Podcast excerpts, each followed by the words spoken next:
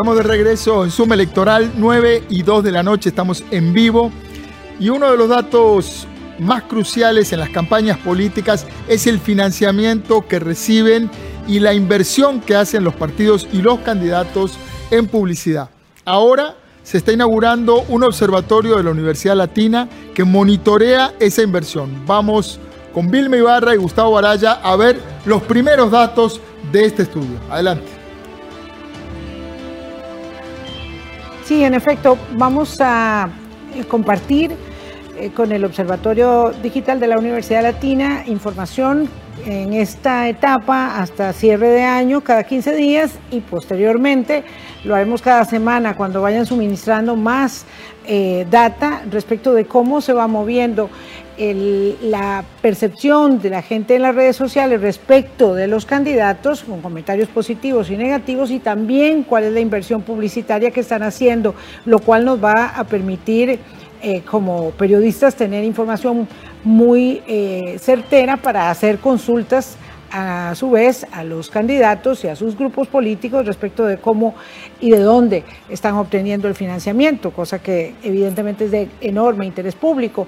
En cuanto a los eh, datos que emanaron desde este lunes, que es el segundo estudio del Observatorio Digital de la Universidad Latina, con quien, repito, establecimos esta alianza de conveniencia para el electorado. Vamos a ver cuáles son, con eh, eh, Gustavo Araya, eh, las percepciones que tienen las personas que están moviéndose en redes sociales. Poneme, Carlos, por favor, el primer gráfico que tenemos ahí, comentarios positivos de los candidatos y cuáles son los que se reflejan más en las redes. Aquí podemos observar en esta gráfica de comentarios positivos, el porcentaje de comentarios eh, de los candidatos eh, Linet Saborío, Fabricio Alvarado, José María Figueres, eh, mm, Eliezer Rolando Araya, Don Welmer Ramos y Rodrigo Chávez. Y el resto, que son los candidatos que obtienen 14, engloba a todos los demás.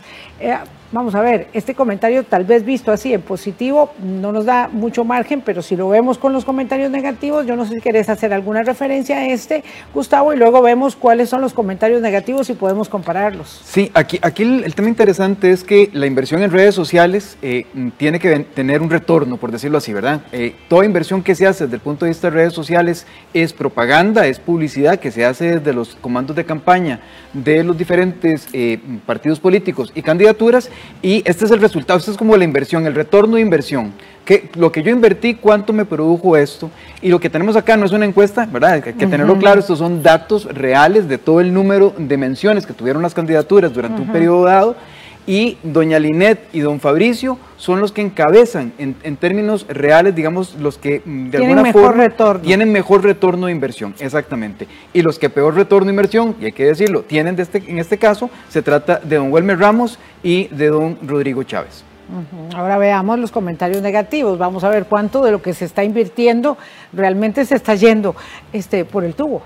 Sí, porque en este caso no solamente vale la pena saber cuál es el retorno en positivo, sino que también hay un retorno negativo. Claro. Y ese sí se puede medir. Y esto es particularmente eh, significativo en el caso de don Rodrigo Chávez, que está eh, ganando muy poco y perdiendo bastante. Es, digamos que el saldo ¿verdad? De la inversión es un saldo que efectivamente, si tuviese que hacer una inversión eh, de poner dinero en el banco, más bien, ¿verdad? Sale, sale debiendo aún más, ¿verdad?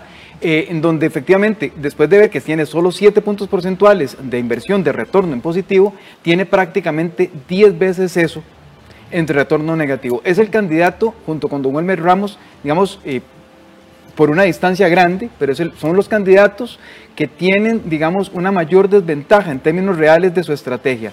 Esto significa que por cada vez que hablaron, en las 10 ocasiones que, se, que, lo mencionaron, que dijeron algo sobre ellos, efectivamente en la mayoría de los casos se retornó, tuvieron comentarios altamente negativos sobre ellos. Y esto que, como bien diría Álvaro, no se trata de ver las palabras que utilizaron, ¿verdad? Solamente sabemos que son negativos. Y entonces uno podría también establecer no solamente la cantidad, sino también, digamos, la magnitud de, la maledicencia que existe en redes sociales en este Claro, eso quería comentar, que, que, en efecto, digamos, los retornos negativos son muy elevados, mucho más elevados que los positivos. En general, yo señalaba el caso de Rodrigo Chávez porque es muy, muy revelador. Es el más notorio de todos. Es el, el más notorio, además ha tenido estos altibajos que ya hemos referido en algunos otros programas, pero que evidentemente en general esto muestra un universo que es muy, muy irascible, para el que hay que tener mucho hígado, que es el de las redes sociales. Y aquí hay dos elementos fundamentales, Vilma, ahora que lo mencionas, porque la semana pasada estuvimos haciendo referencia a este tema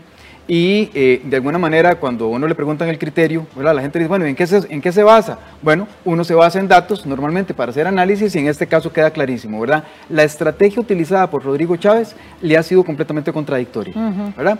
Y por el otro lado tenemos, yo quisiera ver el, pasar un poquito por alto el resto, que también todos tienen mm, eh, proporciones bastante negativas, pero Doña, Linet, ¿verdad? En particular, digamos que sale tablas, por decirlo de manera coloquial, ¿verdad? El porcentaje de menciones positivas y negativas efectivamente no le dejan un buen resultado y esto es, yo diría que parte ahorita reflejo de la misma campaña que ha desarrollado la señora Sauri. Claro, vamos a ver cuánto tiempo pueden permanecer, digamos, sin sentar posiciones respecto de los temas, porque claro, en este momento ella todavía no se arriesga o su equipo de campaña no le permite arriesgar para plantear posiciones contundentes sobre un tema u otro. Entonces eso, vea que esta semana le pasó con lo del Consejo Nacional de la Producción, que tuvo que decirse. Porque... Y también le pasó con la participación del ICE en la construcción de obra pública. También. Claro, entonces eso significa que ella tiene una enorme dificultad o su equipo de campaña para moverla de una zona donde puede aparecer neutra. El otro gráfico que queríamos presentar hoy del Observatorio eh, Digital de la Universidad Latina es el de, eh, de la inversión publicitaria en medios tradicionales y digitales, porque eso también nos va a ir marcando, ¿verdad? ¿Cuál es el nivel eh, de apuesta, de billetera que se va soltando y que evidentemente va a ser mucho, muy elevado en el mes de enero. Pero bueno, veamos esto, eh, Gustavo, explíquenos. el, gráfico demuestra del total de la inversión, ¿verdad? Esto si, si, tuviésemos 100 colones, por decirlo así, de inversión publicitaria, que no son 100 colones lo que se invirtió, eh, el 46% prácticamente le corresponde a don José María Figueres. Es el candidato que mayor, mayor cantidad de dinero ha puesto en términos de inversión publicitaria. Esto es, digamos, hasta cierto punto lógico, porque eh, desde la teoría de la comunicación política, por decirlo así, eh, la salud de marca se hace con inversión. las, empresas que tenemos normalmente, top of mind o a, boca a, flor de boca, ¿verdad? Tienen una altísima inversión publicitaria. Bueno, el, tema de don José María Figueres no es un caso, digamos, distinto de lo que sucede, digamos, en términos marcarios, en términos de marketing político, que funciona, digamos, en este caso. En una segunda eh, posición se encuentra con un 22%, números cerrados, don Eliezer Feinstein, que lo hemos visto no solamente acá, sino que también el observatorio nos señala que ha hecho una alta inversión en vallas publicitarias. En las carreteras lo podemos ver. Y existen otros con una relativa menor inversión. El que, digamos, peor le va en términos reales, y hay que, ser, eh, hay que volverlo a decir, es don Rodrigo Chávez, que se encuentra en una tercera posición de inversión, ¿verdad? Y no necesariamente ha puesto poco, la inversión ha sido grande y efectivamente lo que hemos visto es que el retorno de inversión ha sido más negativo que positivo. Sí, aquí aparece Carlos Valenciano, que eh, fue fue porque no es el candidato del movimiento libertario y aparece porque algunas vallas todavía se mantienen, el candidato se retiró y ahora el candidato del movimiento libertario es Luis Alberto Cordero, pero eh, él se retiró y las vallas todavía están ahí, entonces forman parte de esa inversión publicitaria. Este pastel que se ve aquí tiene que ver con televisión, radio, este, mm, prensa escrita, mínimo, es muy pequeño, redes, sociales, ¿verdad? O sea, eh, y, y las vallas que son muy significativas.